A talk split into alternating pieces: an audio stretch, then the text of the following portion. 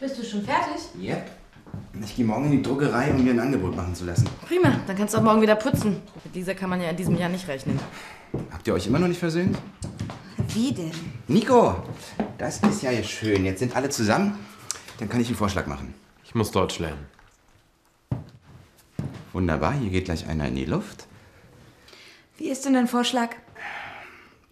Also, offensichtlich hat niemand Zeit für Hausarbeit. Niemand. Zumindest nicht alle gleich viel. Ich finde, wir sollten uns einen Saugroboter kaufen, um uns die Arbeit zu sparen. Ein Saugroboter. Ja, der ist zwar wahnsinnig teuer, aber wir kennen den Preis durch vier Teilen. Ich finde, wir sollten investieren, damit die Stimmung wieder besser wird. Also ich finde, wir haben hier schon genug Roboter in der WG. Mann, Nina, es reicht. Und das mit dem Saugroboter ist eine total blöde Idee.